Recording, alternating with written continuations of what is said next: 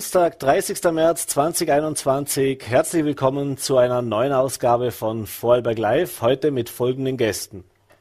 Ja, ich freue mich heute begrüßen zu dürfen den Foreign-Kommentator und Politologen Moritz Moser. Äh, mit dem werden wir uns später in der Sendung unterhalten über die sogenannte SMS-Affäre, über das, was da zwischen Kanzler, Finanzminister und ÖBAG-Vorstand äh, geschrieben wurde und natürlich auch über die dringliche Anfrage, die die SPÖ heute im Bundesrat vor knapp einer Stunde gestellt hat, äh, was da besprochen wurde und wie der Kanzler auch darauf reagiert hat. Dazu mehr später in der Sendung.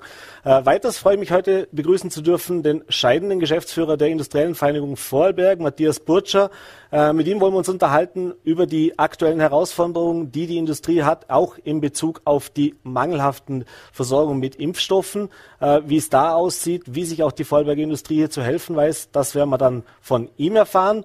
Und zu Beginn freue ich mich jetzt hier im Studio begrüßen zu dürfen den Vorarlberger Kinder- und Jugendanwalt Michael Rauch. Äh, schönen guten Abend, Herr Rauch. Hallo und guten Abend. Ja, Herr Rauch, an Sie gleich zu Beginn äh, die Frage, äh, es wurde jetzt viel darüber gesprochen, wie sehr diese Corona-Pandemie auch Kinder und Jugendliche betrifft. Ein Thema, das im letzten Jahr noch sehr wenig Gehör gefunden hat. Jetzt scheint es mehr Gehör zu finden.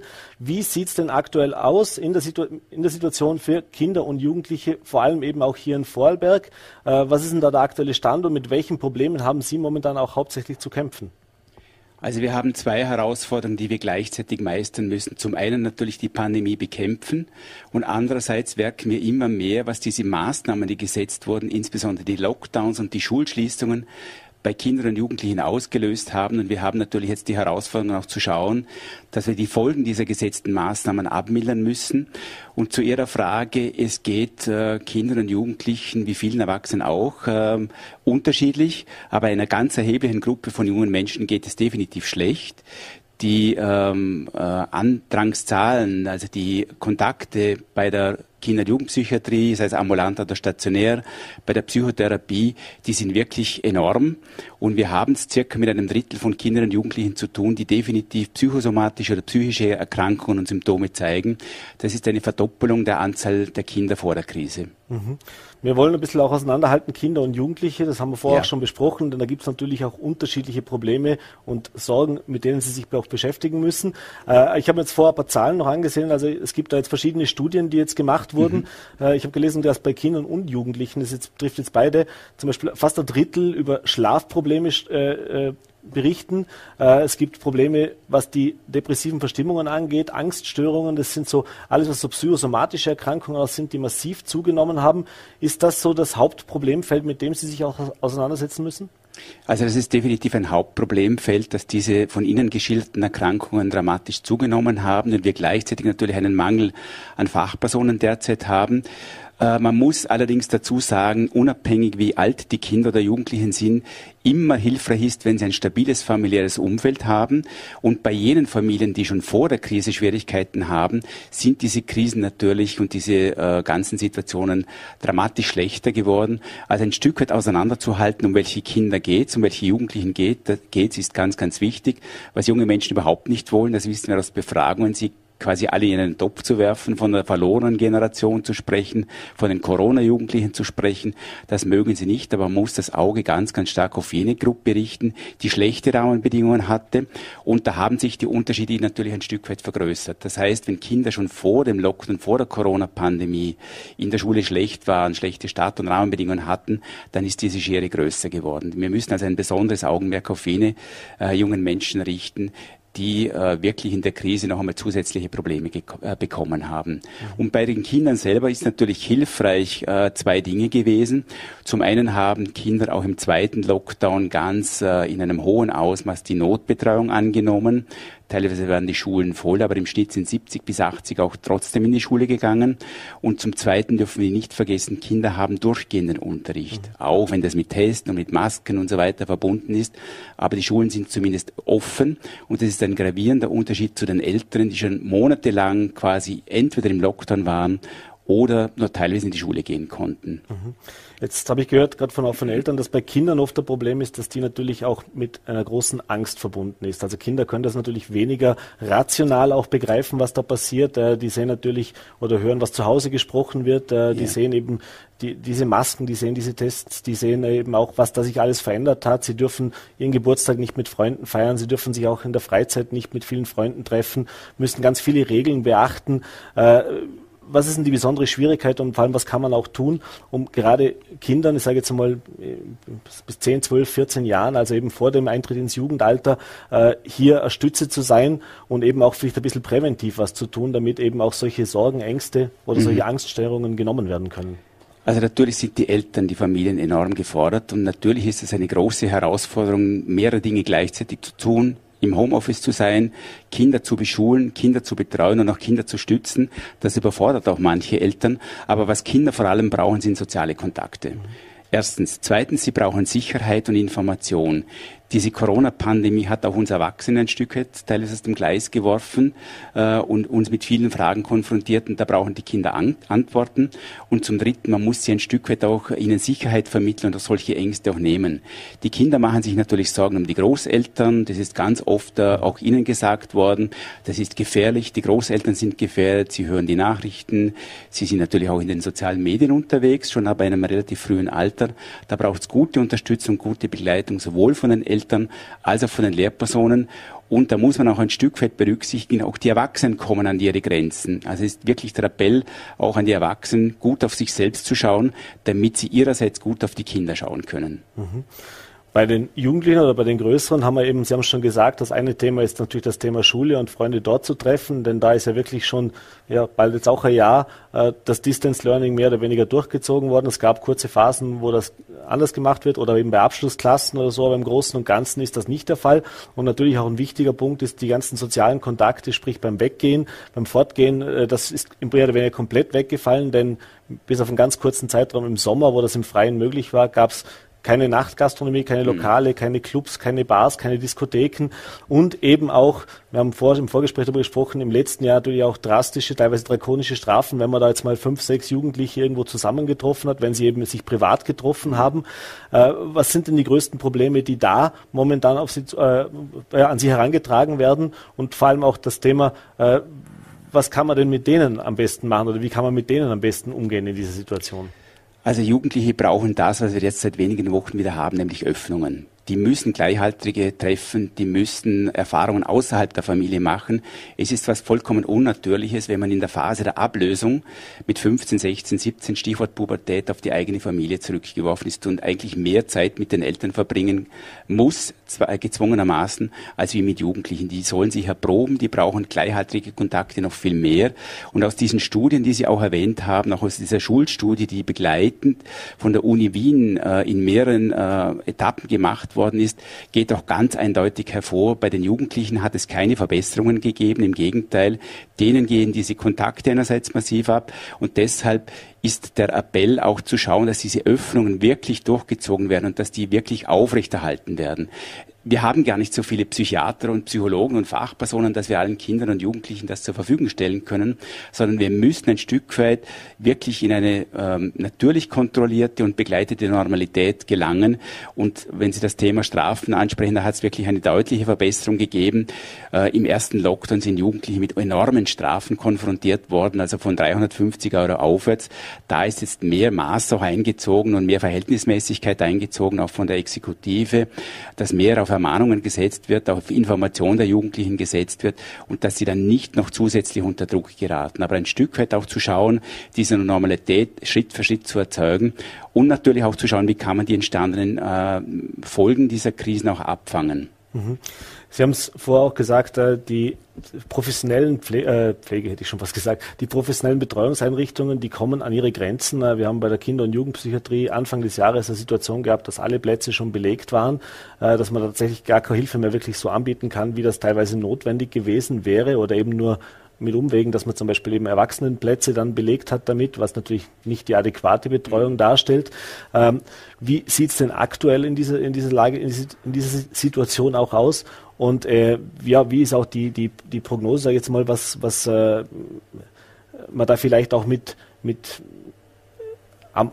mit laienhaften, mit laienhaften Betreuung machen kann. Also sprich, wie wichtig ist es auch, dass eben zum Beispiel, sage jetzt mal, Jugendzentren offen haben. Also sprich, dass diese Jugendlichen eben nicht nur die Eltern als Ansprechperson haben oder eben einen Arzt oder einen Psychologen, sondern eben auch äh, fremde Erwachsene oder andere Personen, zu denen man Vertrauen aufbauen kann. Weil das ist ja auch so ein Thema, was ein Problem ja. war. Also was äh, wirklich nach wie vor ist wie im Jänner seit Monaten, die Systeme sind ganz, ganz stark unter Druck, die sind massiv nachgefragt, wir haben Wartezeiten, wir haben Wartelisten. Äh, wir haben da auch kurzfristig reagiert, äh, durch Aufstockung von Personal, durch Beschlüsse im Sozialfonds zusätzliche Mittel zur Verfügung zu stellen. Die österreichische Gesundheitskasse stellt äh, eine Million Euro in den nächsten Jahren zur Verfügung, um Psychotherapieplätze zu finanzieren.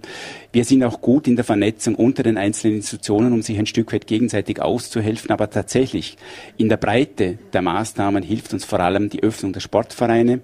Eine Daueröffnung oder gänzliche Öffnung der Schulen würde uns sehr, sehr helfen, auch für die Jugendlichen. Und es hilft uns auch, dass jetzt die offene Jugendarbeit und die verbandliche Jugendarbeit äh, wieder öffnen darf, wenn auch hier Schutzkonzepte einzuhalten sind. Aber die können damit umgehen. Wir haben sehr, sehr lange dafür lobbyiert. Und das muss etwas sein, was wir als letztes wieder schließen, weil das hilft in der Breite ganz, ganz enorm. Das ist etwas, worauf Jugendliche und Kinder sehr, sehr gewartet haben. Es gibt da noch Verbesserungspotenzial, Stichwort Testerei. Also wir werden das irgendwann schaffen, in zwei, drei Wochen hoffentlich, dass der Test in der Schule auch am Nachmittag für den Sportverein gilt, was aktuell aktuell nicht der Fall ist, aber da ist die EDV und das Land an Lösungen dran. Aber wirklich in der Breite muss es uns gelingen, diese wirklich wichtigen Systeme offen zu halten für die Jugendlichen, Freiräume, so gut es eben geht und so gut es auch verantwortbar ist, offen zu halten. Mhm. Äh, Gerade bei den Eltern oder bei den Jugendlichen ist das Thema, was oft kommt, äh, wie geht's weiter? Also sprich, während jetzt bei den Kindern oft die Gegenwart der Problem ist oder eben auch diese Angst vor dem, was jetzt gerade ist, sind es natürlich Jugendliche, gerade die, die vor dem Einstieg ins Arbeitsleben stehen oder vielleicht auch vor dem Schulabschluss, wie geht's mit der Bildung weiter, äh, die sich da massiv Sorgen machen. Auch das hören wir immer, immer wieder, dass es da äh, große Sorgen gibt. Wie, was sind wir überhaupt? Wie können wir überhaupt einen Ausbildungsberuf finden? Äh, wie geht das dann weiter? Können wir da überhaupt eine normale Ausbildung gewährleisten? Ist das auch was, was viel zu Ihnen kommt? Das kommt in der Tat auch bei uns sehr, sehr stark an. Darum äh, sind wir bei diesem Maßnahmenpaket auch dabei, die Wirtschaft mit einzubinden, weil wir brauchen natürlich die Wirtschaft, um Schnupperlehren, Arbeitsplätze bereitzustellen, auch die Förderprogramme des Landes selbstverständlich auch dazu. Aber tatsächlich beschäftigt Jugendliche zweierlei. Wie geht's weiter, wie angesprochen? Und was ganz, ganz oft bei uns kommt, ist äh, so der Appell, redet mit uns. Mhm bindet uns ein, beteiligt uns. Also wir leben ja nicht unbedingt in Zeiten, wo Beteiligung großgeschrieben ist, weder für Erwachsene noch für Jugendliche. Manchmal habe ich auch Zweifel, ob die Parlamente entsprechend beteiligt sind, aber auch die Jugendlichen melden uns das zurück. Zurück, redet mit uns, fragt uns, was wir brauchen. Wir wissen, was für uns gut ist, beteiligt uns und bindet uns ein Stück weit auch in die Lösungssuche ein.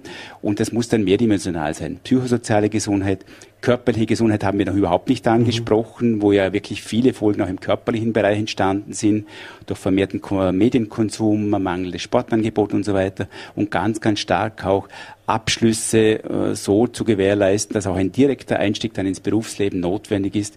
Jetzt weiß ich schon, teilweise ist Krise, aber teilweise boomt auch die Wirtschaft. Die Fach Fachkräfte werden zukünftig wahrscheinlich auch gebraucht werden und da auch Ausbildungsplätze in breiter, wirklich äh, in der vollen Breite zur Verfügung zu stellen.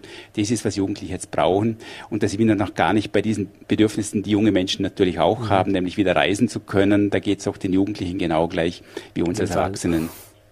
Ähm, jetzt haben Sie natürlich auch, sind im ständigen Austausch auch mit der Politik. Äh, wenn man das jetzt alles so hört, wenn man das auch verfolgt hat die letzten Wochen und auch das letzte Jahr eigentlich, da war das relativ seltener Thema. Also bei all den Verordnungen, Lockdowns und so weiter, da ging es um den Schutz der, der Alten und der, der ähm, Hochrisikopatienten. Da ging es darum, wie kann man die Wirtschaft unterstützen, äh, die verschiedenen Branchen unterstützen, äh, wie können die Erwachsenen oder die, wie kann man wieder in ein Restaurant essen gehen. Äh, das Thema Jugend war da relativ stiefmütterlich behandelt. Offenbar muss das auch so gewesen sein, denn wir haben jetzt eine Situation, wir haben es gehört, die recht dramatisch ist. Äh, fühlen Sie sich persönlich, wenn Sie jetzt im Austausch mit der Politik sind, gehört oder und haben Sie auch gemerkt, dass sich da jetzt vielleicht was gewandelt hat in den letzten Monaten?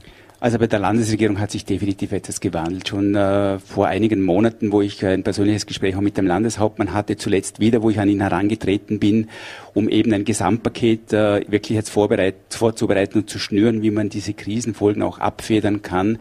Es ist tatsächlich so, das ist auch eingestanden worden vor der Bundes- und vor der Landespolitik. Wir haben das sehr, sehr lange ein Stück weit auch übersehen. Die Situation war natürlich für alle neu und es ist natürlich, wäre leicht im Nachhinein quasi jetzt äh, sowas wie Haltungsnoten zu vergeben. Aber ich glaube schon, dass es jetzt gelungen ist, die Anliegen und die Bedarfe von jungen Menschen viel, viel stärker in den Blick zu nehmen. Das hat man auch jetzt bei den Öffnungsschritten gesehen, wo der Landeshauptmann immer wieder betont hat, der Tourismus, die Wirtschaft, die Gastronomie ist sehr, sehr wichtig. Aber wir brauchen auch ganz, ganz dringend Öffnungsschritte für die jungen Menschen. Das ist quasi unbedingt etwas, was als Must-Have dabei sein muss. Das ist auch gelungen. Und jetzt lautet eben der Appell, äh, das, was als letztes geschlossen werden äh, darf, sind Schulen, offene Jugendarbeit, Sportangebote. Also ich hoffe, dass wir mit diesem Weg der Öffnung in Vorarlberg weiterkommen. Natürlich ist auch mir klar, dass wir jetzt eine viel stärkere Verbreitung des äh, Virus durch die Mutation bei Kindern und Jugendlichen haben. Aber mit diesem Testangebot, mit diesen begleitenden äh, Maßnahmen sollte es doch hoffentlich gelingen, Kinder jetzt dort, Kinder und Jugendliche jetzt dort äh, weiterhin zu behalten, wo sie hingehören, nämlich wirklich in den Mittelpunkt unserer Aufmerksamkeit, weil sie sind diejenigen, die wirklich am härtesten von den Maßnahmen betroffen sind und die auch unter den Folgen der Maßnahmen am längsten wahrscheinlich zu leiden haben werden. Mhm. Letzte Frage noch. Lassen Sie uns noch ein Problemfeld anschneiden bzw. darüber sprechen. Äh, es gibt eben auch in auch in Vorarlberg äh, Kritiker der Maßnahmen. Äh, wir haben immer wieder Fälle gehabt, wo eben äh, Eltern ihren Kindern praktisch gesagt haben, mein Kind wird nicht getestet an der Schule, darf dementsprechend nicht an die Schule. Äh, jetzt ist das natürlich für ein Kind schwierig, wenn die Eltern zu Hause sagen, na, das ist schlecht, das machen wir nicht oder aus welchen Gründen auch immer. Es ist Gott sei Dank, sind es nicht viele, aber es gibt sie eben. Äh, und dann sind sie mit ihren Freunden zusammen. Mein Freund darf aber in die Schule gehen, der, der trägt die Maske. Äh, wie geht man denn mit, die, wie geht man denn mit diesen Kindern und auch Eltern um und, und sind das vor allem, kommt das häufiger vor bei Ihnen, also dass auch in diese Richtung Anfragen kommen? Also gerade das Masken- und Testthema ist auch bei uns ein sehr häufiges Thema. Ich appelliere und empfehle hier immer den Dialog, diesen Menschen zuzuhören, diese Argumente auch ernst zu nehmen. Man muss über die Verhältnismäßigkeit der getroffenen Maßnahmen diskutieren können und dann ein Stück weit auch abzuwägen. In der Regel ist für die Kinder wichtiger, den Kontakt mit den Gleichaltrigen Selbstverständlich gibt es auch Kinder, die sagen, nein, die Maske und die Testerei, die mag ich nicht, ich ziehe es lieber vor, zu Hause unterrichtet zu werden. Also ich appelliere hier auf das gegenseitige Zuhören, die Argumente zu hören, aber letztendlich auch abzuwägen, womit ist das Wohl der Kinder besser gesichert. Und das ist letztendlich eine ureigenste Aufgabe, auch von Eltern hier Entscheidungen im Dialog mit den Kindern zu treffen. Mhm. Nachgehakt noch ganz kurz, wir haben es gesagt, Öffnungsschritte haben wir da, der Sommer steht vor der Tür. Äh, ist das auch so was, wo sich jetzt viele Kinder und Jugendliche dran festhalten ein bisschen, dass man sagen, ja, es, es geht bergauf oder ist mittlerweile schon so, jetzt haben wir schon so viele Lockdowns gehabt, so viele, dass auch ein bisschen Resignation eingekehrt ist? Nein, Kinder und Jugendliche sind äh, großteils sehr optimistische Menschen. Die haben jetzt natürlich eine andere Perspektive, wenn die Sonne scheint, wenn das Wetter schön ist, wenn es warm wird. Man muss nur ein bisschen mit offenen Augen über die ganzen Spielplätze äh, und Freizeitanlagen des Landes gehen. Die Perspektive Richtung Sommer muss lauten, so viel wie möglich auch an unterstützenden Angeboten für Familien, für Kinder und Jugendliche zu planen, äh, ein Stück weit auch mit Geld zu hinterlegen, wenn es dann wieder abgesagt werden muss, den Aufwand zu entschädigen. Aber eine Planung Richtung Sommer erzeugt Perspektive, erzeugt Hoffnung. Das brauchen Kinder, Jugendliche genauso wie wir Erwachsene auch. Herr Rauch, vielen Dank für den Besuch im Studio und diesen Einblick in ein Thema, das zugegebenermaßen manchmal viel zu kurz gekommen ist, jetzt aber doch ein bisschen Aufmerksamkeit bekommt. Und wir hoffen, dass es natürlich nicht mehr lange notwendig ist, dass wir uns über solche Themen unterhalten müssen und uns wieder um die in Anführungszeichen ohnehin genug Arbeit in den normalen Problemfeldern zu kümmern. Das hoffe ich auch. Vielen Dank für die Einladung. Alles Gute. Dankeschön. Danke. Ja, meine Damen und Herren, und wir machen gleich weiter. Wie schon angekündigt, darf ich jetzt begrüßen äh, Matthias Burtscher. Noch ist er Geschäftsführer der Industriellen Vereinigung, nicht mehr lange. Schönen guten Abend, Herr Burtscher. Vielen Dank für den Besuch im Studio. Danke für die Einladung. Ja, Herr Burtscher, äh, ein Thema, das immer mehr zum Thema wird, nicht nur bei allen Österreichern und Österreichern oder allen Europäern, ist das Thema der Impfstoffbeschaffung und der Verfügbarkeit von Impfstoffen. Äh, natürlich, alle sehnen sich danach, dass diese Normalität kann man fast nicht mehr sagen, zurückkehrt und dass man eben dann in Urlaub fahren kann oder eben auch wieder ohne diesen Test ins Restaurant gehen kann. Äh, ein großes Thema, ein großer Themenbereich ist aber natürlich die Industrie und da hört man jetzt immer lauter auch Stimmen, die sagen, äh, wie schaut es jetzt aus? Wir brauchen dringend auch diesen Impfstoff aus wirtschaftlichen äh, äh, Erwägungen, nicht nur aus den gesundheitlichen, die natürlich wichtig sind, denn äh, so, so langsam kommen wir auch in, eine gewisse, äh, in ein gewisses Hintertreffen, was unseren internationalen Wettbewerb anbelangt, denn es gibt eben Länder, die sind schon viel weiter. Und Internationale Unternehmen sollten natürlich auch Mitarbeiter haben, die reisen können, haben auch Niederlassungen in anderen Ländern. Und wenn man natürlich nicht geimpft ist, ist das momentan recht schwierig. Jetzt mal die Frage, wie akut ist denn die Situation hier in, bei der Vorarlberger Industrie? Äh, sind das auch Themen, die bei Ihnen schon, äh, ja, sage ich jetzt mal so, die Alarmglocken läuten lassen? Ja, äh, die Alarmglocken läuten. Sie läuten sogar schon ein bisschen länger, was das Thema Impfen anbelangt und der dringende Wunsch aus den Betrieben, möglichst rasch auch äh, da aufholen zu können. Sie haben es richtig angesprochen. Andere Länder sind da schon weiter.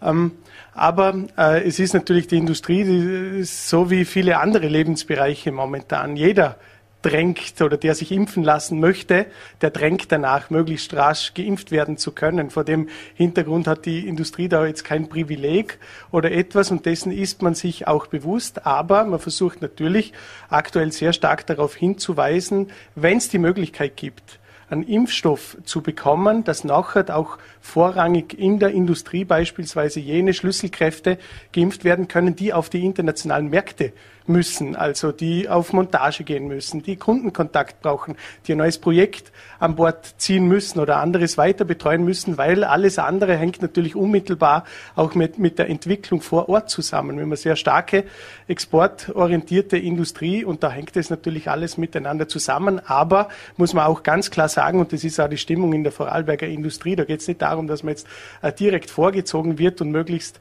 äh, schon längst hätte geimpft werden sollen, sondern natürlich gibt es das Verständnis, dass Risikogruppen, jetzt ältere Personen geimpft äh, gehören. Es ist mhm. überhaupt kein Thema, aber wenn Impfstoff vorhanden ist und da gibt es die Signale, dass das möglichst bald in größerer Menge passiert. Mal schauen, ob das wirklich hält. Aber wenn das vorhanden ist, dass es nachher auch für bestimmte Schlüsselkräfte in den Betrieben die Möglichkeit gibt, auch geimpft werden zu können. Mhm. Das heißt, da gibt es jetzt aktuell auch Diskussionen. Es gibt ja einen Impfplan, der ist sehr klar.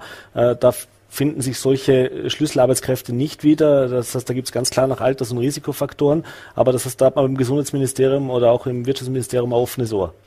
Ähm, da gibt es durchaus Gelegenheiten, gerade in der Phase 3 nachher auch, wenn mehr Impfstoff wirklich vorhanden ist, dass es da gewisse Kategorisierungen geben kann.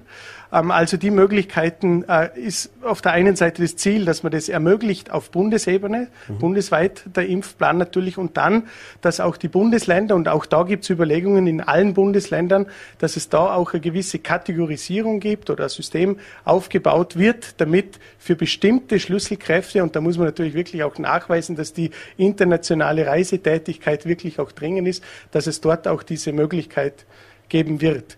Wir sind eigentlich äh, nach den Signalen, die jetzt die letzte Zeit sowohl auf Bundes- als auch auf Landesebene kommen, durchaus optimistisch, dass in den nächsten zwei, drei, vier Wochen eine größere Menge an Impfstoff kommen mhm. könnte. Und dann wird das Thema natürlich auch interessant was man schon auch dazu sagen muss, wenn wirklich viel Impfstoff einmal am Markt ist und der Wettbewerb da draußen ist natürlich groß, muss man auch sagen, dass Vorarlberg grundsätzlich auch im Bundesländervergleich nicht so schlecht aufgestellt ist, wenn, äh, wenn man sagen kann, dass innerhalb von sieben Tagen die gesamte Bevölkerung durchgetestet werden könnte. Äh, dann äh, ist das natürlich auch für die Industrie hochrelevant. Mhm. Aber es hängt am Impfstoff und da trachten alle danach momentan. Ja. Mhm. Jetzt gibt es auch Überlegungen äh, in, in, Wien, dass man sagt, äh, große Unternehmen können, sollen auch künftig vielleicht sogar selbst impfen können. Also bei, in, bei national tätigen Unternehmen wie zum Beispiel ÖBB oder auch bei Handelsketten hat man das schon vorgeschlagen, dass der Impfstoff vom Bund dann direkt an die Unternehmen verteilt wird. Äh, Wäre jetzt das was jetzt auch für die Vorarlberger Industrie, wo man sagt, ja, da könnte man uns vorstellen, dass das dann auch so funktionieren kann? Es gibt einzelne Betriebe in Vorarlberg, die sich da auch schon gemeldet haben und solche sogenannte betriebliche Impfstraßen einrichten möchten. Ähm, allerdings sind wir da in Vorarlberg, haben wir ein bisschen eine andere Situation wie die in Ostösterreich oder in den Flächenbundesländern Oberösterreich, Niederösterreich mhm. und so ist, weil wir äh, im Vergleich eine gut funktionierende öffentliche Infrastruktur äh, für die Impfungen eigentlich schon vorfinden. Und da ist die Strategie des Landes bisher, und ich glaube auch, dass sie, dass sie äh, so bleiben wird, dass man möglichst viele über die öffentliche äh, Impfinfrastruktur impfen kann. Und es wurde auch schon angeboten, dass Betriebe die Möglichkeiten haben, diese öffentlichen Impfinfrastrukturen, diese auch einzumieten. Das heißt, der Firma kann sagen, äh, an diesem Nachmittag, wenn Impfstoff vorhanden ist, können unsere Mitarbeiter äh, an der äh, Impfstraße, in der mhm. öffentlichen Impfstraße geimpft werden und dann geht da ein großer Schwall dorthin. Die Industrie ganz generell versucht natürlich zu, zu, zu sensibilisieren innerhalb der Betriebe über die Wichtigkeit der Impfungen und alles, was in diese Richtung geht, ist natürlich in unserem Interesse. Mhm. Jetzt sind wir momentan in Vorarlberg noch in, oder in der guten Lage, dass wir relativ niedrige Inzidenz haben, auch wenn die jetzt in den letzten Tagen stark angestiegen ist. Eben auch diese Testregion mit Öffnungen. In Ostösterreich sieht es da ein bisschen anders aus und da gibt es jetzt auch Überlegungen, zum Beispiel in den Betrieben eine verpflichtende FFP2-Maskenpflicht am Arbeitsplatz äh, zu verordnen. Äh, da gab es jetzt heute, zumindest von der Industriellen Vereinigung Österreich, äh, ablehnende Haltung dazu.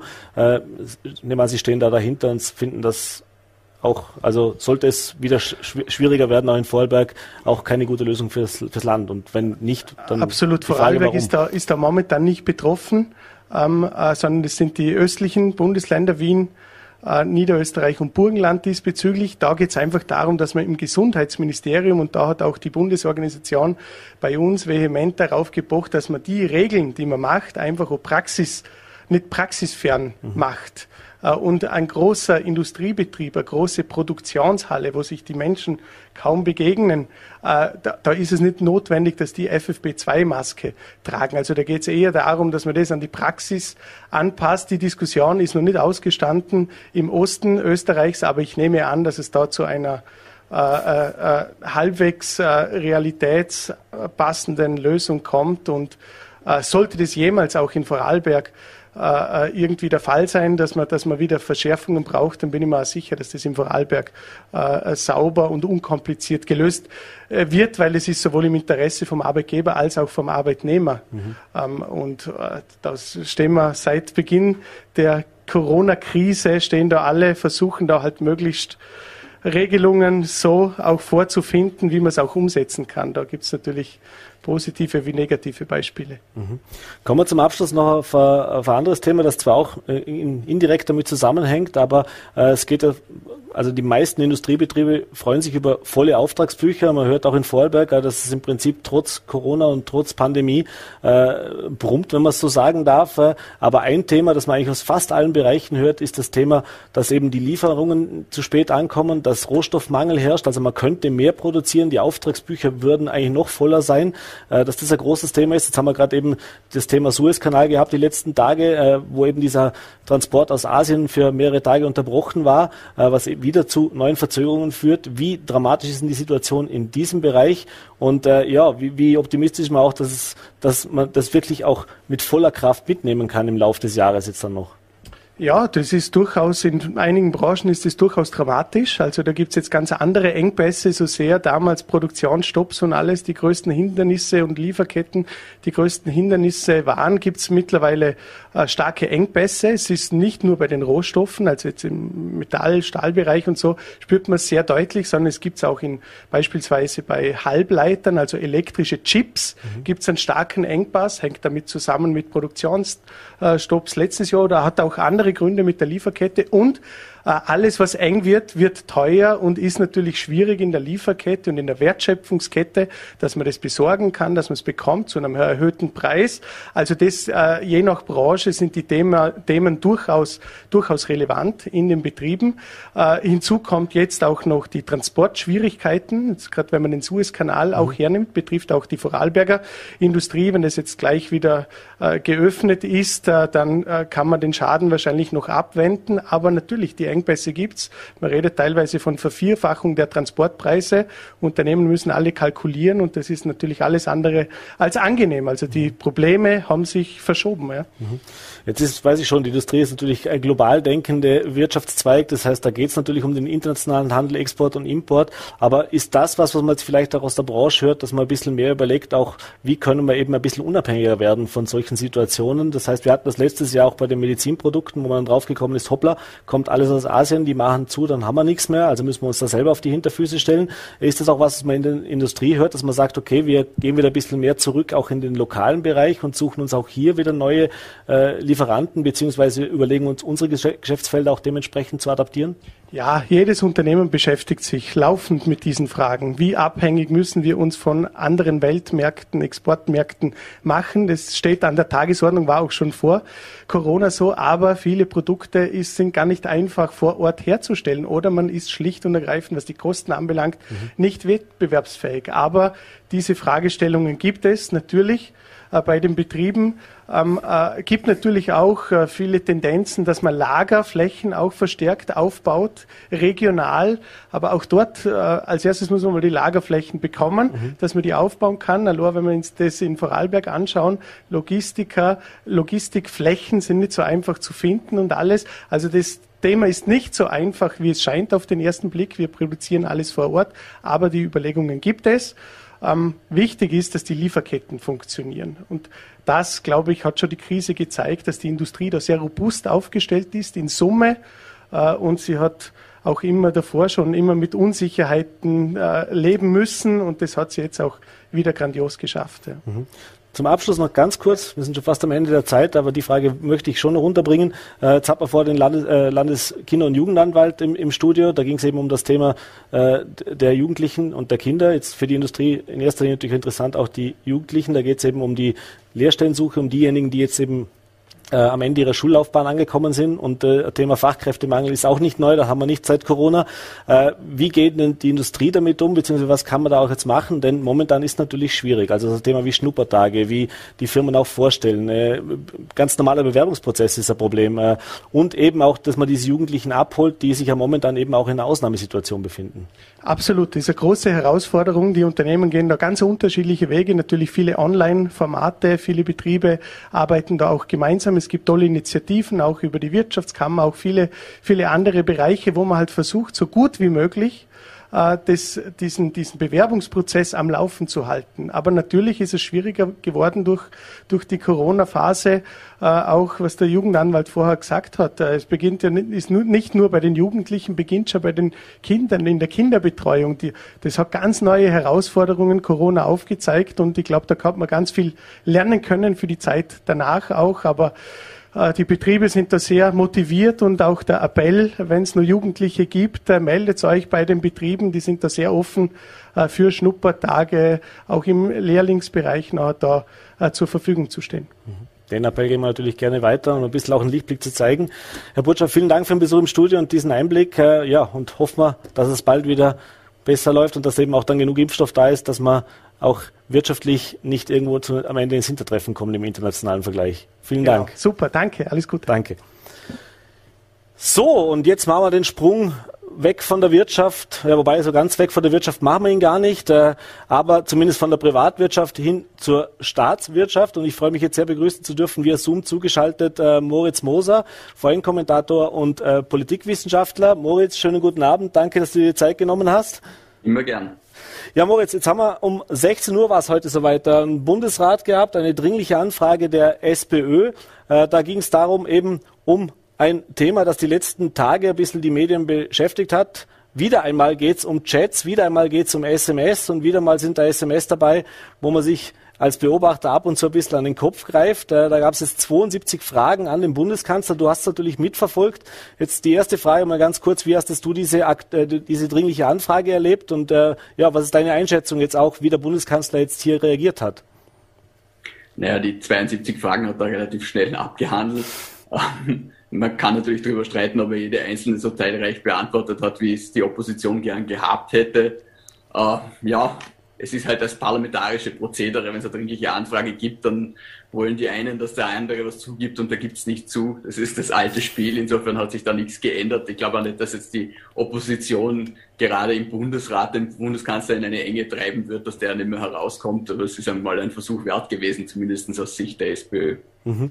Jetzt hat, was mir aufgefallen ist, ist, dass er, äh, der Bundeskanzler das gemacht hat, was man schon öfter gesehen hat, nämlich als es dann um gewisse Fragen ging, äh, die Verantwortung von sich auf ein anderes Ministerium abgeschoben hat, so nach dem Motto, da für die, für die Bestellung des Vorstands äh, bei der ÖBAG war er ja gar nicht zuständig, das war das Finanzministerium mit dem äh, Finanzminister Blümel. Äh, wenig überraschend, oder, dass er auch hier diese Taktik gewählt hat ja, der Bundeskanzler ist ein geschickter Rhetoriker, aber er hat da natürlich, wie soll ich sagen, ein bisschen ein falsches Spiel auch gespielt. Und einerseits sagt der Bundeskanzler, naja, die Bestellung soller Posten ist äh, üblicherweise politisiert und äh, braucht auch eine demokratische Legitimation und natürlich ist er da als Bundeskanzler eingebunden und andererseits beruft er sich dann aber wieder auf die rechtliche Schiene und sagt, nein, also da, das resultiert zum Finanzministerium, das hat mit mir nichts zu tun. Also entweder das eine oder das andere, würde ich sagen. Mhm.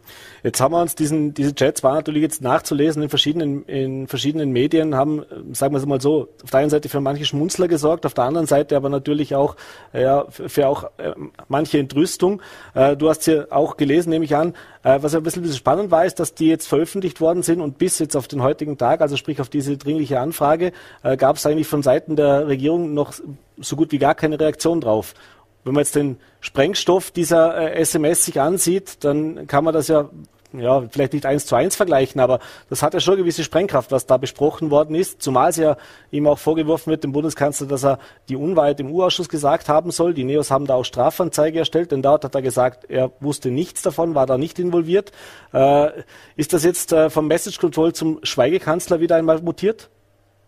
Naja, es ist natürlich eine Strategie, um die Sache klein zu halten. Also der ÖVP hilft ja derzeit einfach, dass wir eine globale Pandemie noch immer haben, die halt einfach das Thema Nummer eins ist und unter dem man so ziemlich einiges verstecken kann. Und andererseits hofft sie natürlich darauf, dass je weniger Wind sie selber ins Feuer bläst, desto kleiner bleibt die ganze Geschichte auch. Und gleichzeitig haben wir in diesen Chats ja auch erfahren, in welcher Art und Weise die Regierung mit manchen Medien zusammenarbeitet. Und es kann gut sein, dass man darauf sieht, dass die Medien äh, diese Sachen neben Inselseiten heben. Mhm. Äh, jetzt ist natürlich das Thema noch nicht ausgestanden. Also es war jetzt, wie gesagt, du hast gesagt, im Bundesrat, da wird nicht viel entschieden, das heißt, da wird nicht viel passieren. Äh, glaubst du tatsächlich, dass das jetzt ein Punkt ist, ein weiterer übrigens, also in den letzten Wochen und Monaten lief es ja für die türkische Partei nicht so ganz runter. Da gab es etliche Geschichten, seien es die Ermittlungen gegen den Finanzminister. Äh, immer wieder war das jetzt mit Negativschlagzeilen versehen, etwas, was man ja in der Vergangenheit tunlichst versucht hat zu vermeiden. Wie, wie, wie angeschlagen ist denn der Bundeskanzler jetzt? Naja, die politischen Schmerzgrenzen scheinen relativ niedrig zu sein. Wovor man sich, glaube ich, am meisten fürchtet, ist das Strafrecht. Und dieses Damoklesschwert äh, schwebt jetzt halt in mehrfacher Ausfertigung über den Häuptern von mehreren ÖVP-Mitgliedern mittlerweile, dem Bundeskanzler ausgenommen, wie er selber betont hat. Aber die Frage ist halt auch, wie lange solche Leute wie den Herrn Schmid oder äh, wie den Herrn Blümel noch halten kann in den Positionen, in denen sie sind. Nur weil man mit jemandem befreundet ist, ist halt die Frage, ob das äh, eine Motivationslage ist, um jemanden dann noch weiterhin Minister sein zu lassen oder Geschäftsführer einer Staatsholding, die um die 27 Milliarden Euro verwaltet. Mhm. Jetzt sind diese Jets ja vom Jahr, aus dem Jahr 2017, 16 teilweise sogar 17 war das auf jeden Fall, also noch vor Schwarz-Blau beziehungsweise unmittelbar nach Schwarz-Blau beschlagnahmt wurden die Handys 2019. Äh, jetzt wirklich publik geworden für breite Öffentlichkeit ist es in den letzten Wochen. Äh, was glaubst du, ist da noch mehr? Ja, vorhanden wird da in den nächsten Wochen noch einiges folgen oder sind das jetzt schon, ist das jetzt schon der, der Hammer, also schlechthin? Das ist die Frage, woher die Leaks kommen und äh, das wird dann auch beantworten, wie viel noch zu sehen ist. Wenn das wirklich von der Stelle kommt, die das auch ausgelesen hat, was ich jetzt erst einmal nicht vermute, dann würde da vermutlich noch sehr viel mehr kommen, vielleicht auch eher äh, private Sachen, die die Öffentlichkeit eigentlich nichts angehen, aber das ist ja nicht auszuschließen, dass sowas auch veröffentlicht wird. Ich tue mir jetzt persönlich schwer zu sagen, ob da und was da jetzt noch kommt, aber es ist eben nicht auszuschließen, dass noch was kommt. Und man sieht ja auch, dass die ÖVP doch relativ nervös ist, was diese Veröffentlichungen betrifft. Mhm. Jetzt habe ich auf Twitter einen nicht ganz ernst gemeinten Kommentar gelesen die Tage, äh, von wegen, also die Kanzler-SMS jetzt äh, rund um die ÖBAG sind wie Ibiza nur ohne Alkohol. Äh, von, der, von der Einschätzung, welche, welche Relevanz das hat und welche schwerwiegenden Vorwürfe da jetzt auch drin sind, wie würdest du das einschätzen? Würdest du das gleichsetzen wollen? Ich würde es insofern nicht gleichsetzen wollen, weil Ibiza ja ganz andere Reihe an Ermittlungen ausgelöst hat und denjenigen, der da hauptinvolviert war, nämlich den damaligen Vizekanzler Strache, ja dann auch in den Fokus der Staatsanwaltschaften gebracht hat. Und gegen den Bundeskanzler wird ja derzeit noch nicht ermittelt. Es ist halt ein Skandal anderer Art. Ibiza ist halt ein, weniger eine äh, Strategie Korruption gewesen, sondern eher der klassische politische äh, Talk, den man halt hinter den Kulissen führt und wo es halt dann darum geht, Dinge zu verschachern, während der Kanzler das ja in seiner Kommunikation mit dem Herrn Schmid und mit anderen doch eher strategischer angegangen ist. Es ist halt eigentlich eine Frage des Geschmacks. Ob das Ganze jetzt so groß werden wird, würde ich jetzt derzeit noch bezweifeln, aber ich glaube, es wird ohne Rücktritte auf mittelfristig nicht abgehen können. Mhm. Jetzt ist es ja ein Thema, das der Bundeskanzler auch gesagt hat. Er hat gesagt, es sei ja ganz klar, dass äh, gewählte Gremien Posten besetzen. Das würde jeden Tag gemacht, äh, dass man da natürlich auch Vertrauenspersonen reinsetzt. Und er hat natürlich auch den Vorwurf von die SPÖ gerichtet, äh, dass das ja unter allen Regierungen so sei und dass das eben die normale Vorgangsweise sei und die SPÖ auch teilweise diese Entscheidungen mitgetragen hat. Jetzt bist du natürlich ein Beobachter der Politik seit Jahren, äh, kennst dich in der österreichischen Politik auch aus. Äh, wirklich überraschend tut das ja nicht, oder? Vielleicht Nein, das überrascht niemanden. Es gibt sogar Zahlen dafür. Also der Politikwissenschaftler Laurenz Jenser Edenastik hat das erhoben. Es gibt eine eigene Statistik zur Parteinähe von äh, staatsnahen Managern und das zeigt genau jedes Mal, wenn ein Regierungswechsel ist, gehen halt diejenigen, die aus der Regierung fallen, die äh, Nahestehenden weg und die anderen kommen dazu. Das ist ein Spiel, das haben die SPÖ und die FPÖ über Jahre und Jahrzehnte mitgespielt. Die Frage ist halt, ob das ein Spiel ist, das man weiterspielen möchte. Wenn jetzt der Bundeskanzler sagt, naja, das ist ja quasi immer schon so gewesen und das gehört ja dazu, dann äh, spekuliert er halt auch damit, dass die Österreicher ein gewiss, eine gewisse Hornhaut auf der Seele haben, was das betrifft. Aber richtig ist es halt nicht. Weil wenn man es so machen möchte, dann muss man halt auch so ehrlich sein und sagen, wir machen keine Ausschreibungen mehr. Denn offiziell gibt es ja Ausschreibungen, es gibt Findungskommissionen, diese Leute werden ja offiziell als die objektiv besten Kandidaten bestellt warum mache ich das dann, wenn ich dann hinterher sage, na, es ist sowieso alles nur politisch gekungelt? Dann kann ich auch so ehrlich sein und sagen, ich mache jetzt ein Gesetz und nach diesem Gesetz werden diese Leute von den regierenden Parteien ausgesucht. Das wäre wenigstens eine ehrliche Variante, aber zu der hat man sich auch noch nicht durchgerungen. Wie hoch ist dein Optimismus, dass solche Leaks dazu führen können, dass sich da grundlegend was ändert in der Politiklandschaft?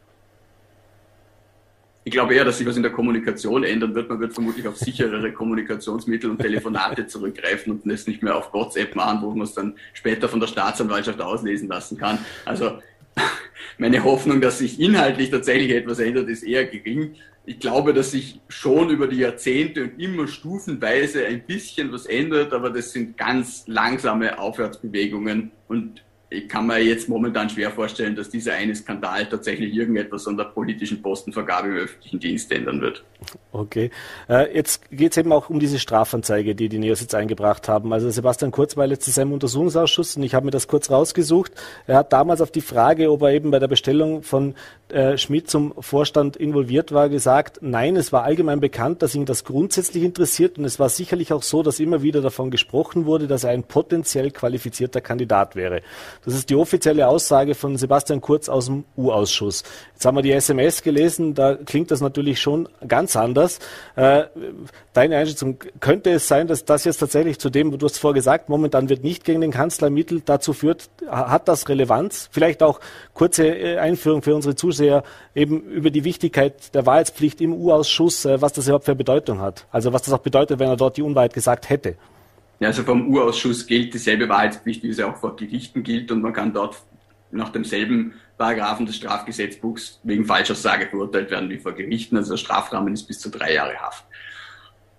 Die Frage ist halt, ob diese Aussage konkret genug war, um dem Bundeskanzler tatsächlich eine vorsätzliche Lüge unterstellen zu können. Und das müsste man ja auch, um ihn da äh, haftbar zu machen in der Hinsicht das werden die Staatsanwaltschaften und dann möglicherweise in weiterer Folge äh, das zuständige Bezirksgericht klären müssen. Äh, wenn der Bundeskanzler natürlich wegen Falschaussage vom Urausschuss verurteilt wird, wird für ihn das Ganze natürlich noch etwas dünner werden und schwieriger. Ich traue mir jetzt nicht zu sagen, das war eine Falschaussage, ich traue mir aber auch nicht zu sagen, es war keine. Mhm. Das ist eine ganz schwierige Abwägung. Er hat einmal auf jeden Fall vom Urausschuss nicht alles gesagt, was er hätte, hätte sagen können, aber das alleine ist noch nicht strafbar. Mhm. Äh, jetzt gab es aber auch Kritik an dieser Bestellung vom Koalitionspartner. Also sowohl die Club of Frau Maurer als auch der Vizekanzler haben dazu schon mal gesagt, ja, eigentlich wäre der Vorstandsvorsitzende Schmidt rücktrittsreif das wäre zumindest ein gutes Zeichen. Äh, inwieweit kann das das ohnehin schon angespannte Verhältnis zwischen ähm, der, den Regierungsparteien noch weiter verschärfen? Also hat das wirklich Potenzial, jetzt dann noch einen weiteren Keil dazwischen zu treiben? Besser wird das Verhältnis auf jeden Fall nicht. Und die Grünen haben in dieser Regierung schon sehr viel ertragen und mitgetragen. Und die Frage ist halt, wie weit sie da noch gehen können, ohne dass das dann für sie äh, schlechte Auswirkungen hat. Man darf nicht vergessen, die Grünen sind ja äh, nach der Bundespräsidentenwahl, wo sie sich ja auch sehr still verhalten haben und sehr viele äh, Kontroversen nicht ausgefochten haben, um eben diese Wahl von Alexander van der Bellen nicht zu gefährden, dann aus dem Nationalrat gefallen und ich denke schon, dass sie aus dieser Problematik gelernt haben, dass es ihnen nicht hilft, wenn sie jetzt auch in einer Regierungskoalition immer alles hinunterschlucken. das Problem, das die Grünen halt derzeit haben, ist, dass äh, in den Umfragen hauptsächlich sie verlieren und weniger die ÖVP. Und gleichzeitig äh, gibt es eben diese riesige Pandemie und es werden weniger Leute verstehen, wenn wir jetzt zu den Urnen schreiten. Also das ist natürlich auch nur etwas, was die Regierung derzeit noch zusammenhält. Mhm. Und ganz zum Abschluss, jetzt haben wir äh, zu dem Thema ÖVP noch kurz zurückzukommen. Jetzt haben wir eben das Thema mit den Festplatten gehabt. Wir haben das Thema mit den Ermittlungen, mit dem fehlenden Laptop vom Finanzminister gehabt. Wir haben das Thema gehabt mit den Ermittlungen, die jetzt stattfinden und dem Laptop, der dann auf, äh, zum Spazierengehen draußen an der Sonne war. Äh, jetzt haben wir das Thema mit diesen SMS. Äh, bislang war es ja so, dass das mehr oder weniger, wenn man den Umfragen glauben kann, an der ÖVP abgeperlt ist. Äh, Du hast vorher schon gesagt, die Hornhaut der, der, der Seele der Österreicher scheint dick zu sein. Äh, ist sie so dick, dass sie das auch weiterhin sein wird? Was meinst du? steht der Hopf, steht der Hopfen, steht der Tropfen höhlt den Stein, sieht man, oder? Und also äh, durchaus möglich, dass das dann der 50. Skandal dann doch eine Änderung in den Umfragen bringt. Aber grundsätzlich glaube ich, dass die Österreicher allgemeine Korruption einfach wie eine Art Naturgewalt annehmen und sagen, das macht eh jeder und deshalb ist es wurscht, wen ich wähle. Und dass sie aber bei persönlicher Korruption äh, sehr empfindlich sind und das hat man dann auch beim Strache gemerkt. Also diese Dinge, die er da in Ibiza gesagt hat, die haben zwar der FPÖ geschadet in den Umfragen, aber nicht so massiv wie das, was dann bei seinen Spesen rausgekommen ist. Mhm. Also diese Geldtaschen, also ich sage immer, ein Politiker, der eine Milliarde versemmelt, hat weniger Probleme als einer, der fotografiert wird für 500 Euro aus irgendeiner Supermarktkasse klaut. Mhm. Das ist halt einfach etwas Gegenständliches, unter dem sich die Leute auch was vorstellen können. Und da hört der Platz meistens auf. Ja, also jetzt bei der ÖVP derzeit noch nicht. Mhm. Moritz, ich sage vielen Dank für diese erste Einschätzung. Äh, ja, wir werden gespannt sein, wie es weitergeht. Äh, ich glaube, die nächsten Tage werden noch sehr interessant werden, ob da vielleicht auch das eine oder andere dazukommt. Äh, spannend auch, wie die ÖVP weiter reagiert. Momentan ist es ein bisschen auch auf Angriffsstellung, habe ich das Gefühl. Das heißt, es wird jetzt mit scharfem Geschütz auch auf alles rundum zurückgeschossen, oder? Angriff ist die beste Verteidigung und das macht die ÖVP traditionell seit kurz übernommen hat so. Sie haben sehr gute Kommunikationsstrategien. Wenn Sie das Gefühl haben, etwas taucht auf, was Ihnen schaden könnte, dann haben Sie meistens auch was im Petto, mit dem Sie dann davon ablenken oder wo Sie dann die Gegenseite angreifen. Man hat sie auch gesehen, als diese SMS öffentlich geworden sind, gab es schon die Strategie, den ÖGB da mit hineinzuziehen, weil der Herr Katzian auch mitverhandelt hat an dem Paket, damit die SPÖ dann zustimmt. Da kann man jetzt darüber streiten, ob das eine gute Sache war oder nicht, dass er das gemacht hat. Aber es war natürlich eine klare Strategie der ÖVP, von ihren eigenen Problemen abzulenken, indem sie da auf andere hingewiesen hat. Das kommt vor. Alles klar. Dann werden wir gespannt sein, wie es weitergeht. Moritz, nochmal vielen Dank an dich und einen schönen Abend. Danke und auch. Ja, meine Damen und Herren, und das war's mit der heutigen Ausgabe von Vorarlberg Live. Ich hoffe, es hat Ihnen gefallen und würde mich natürlich freuen, wenn wir Sie morgen 17 Uhr, selbe Stelle, wieder begrüßen dürften. Einstweilen wünsche ich Ihnen einen schönen Abend, bleiben Sie gesund und bis demnächst.